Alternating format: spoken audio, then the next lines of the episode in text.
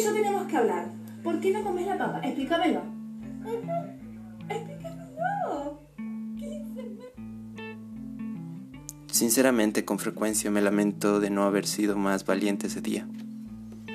De no haberte dicho, ¿quieres más tarde?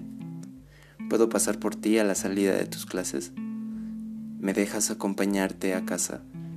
De no haber prolongado la posibilidad de haber compartido un poco más de aire contigo en el mismo escenario, en el mismo espacio.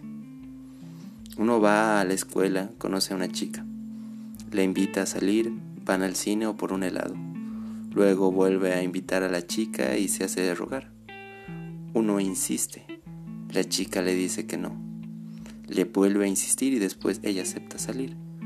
En último minuto cancela y en una borrachera con sus amigos se le ocurre ir a una fiesta.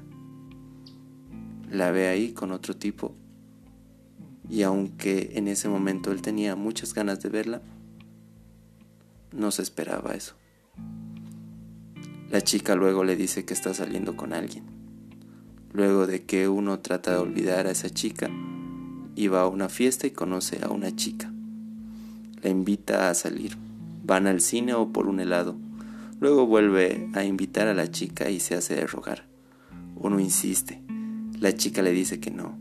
Le vuelve a insistir y después ella acepta en salir. En último minuto cancela y en una borrachera con sus amigos se le ocurre llamarla. La chica no contesta. Una llamada perdida, dos llamadas perdidas, dignidad a la basura. Luego uno trata de olvidar un fracaso tras otro e invita a salir a una chica le dice que sí. Todo va de maravilla. La chica la pasa bien contigo. La chica es maravillosa.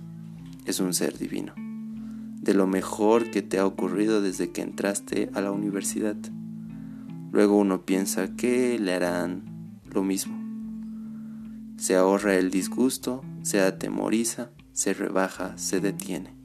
Es tan hermosa y hermoso lo que sucede ella puede ser lo que quiera ser y quiere estar contigo.